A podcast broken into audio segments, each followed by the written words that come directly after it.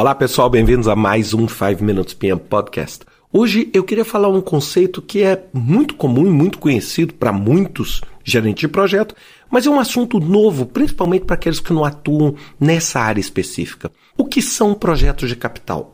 O que são esses projetos de investimento, tão conhecidos em inglês como capital projects? Essas iniciativas, elas estão relacionadas com investimentos de longo prazo. Basicamente, são projetos relacionados à construção, à renovação. É uma rodovia, um viaduto, um aeroporto, uma nova instalação. São projetos, muitas vezes, que têm uma demanda de capital e de trabalho bastante diferenciada. São projetos que envolvem milhões e milhões de reais. São projetos que envolvem uma complexidade, uma quantidade de trabalho gigantesco. São projetos muito complexos. Muitas vezes são inclusive mega projetos. E é a grande diferença é que esses projetos vão produzir ativos que vão gerar resultados no futuro. Muitas vezes, do ponto de vista contábil, esses projetos são chamados de CAPEX, ou Capital Expenditures, ou gastos de capital. E eles são diferentes dos gastos de operação, que a gente chama de OPEX, que são aqueles gastos que você usa no processo. Então, a maior parte das organizações, elas investem em OPEX, que significa produção, processos, rotina, e CAPEX, que são essas iniciativas que vão melhorar a sua capacidade de operação no futuro. E vão o quê? Permitir com que você aumente a lucratividade do seu negócio ou aumente o tipo de serviço que você está fazendo. Então é muito importante a gente entender isso. Quando eu falo de CAPEX, muita gente pensa, e eu, e eu usei esses exemplos, assim, que são só projetos que envolvem uma estrutura física.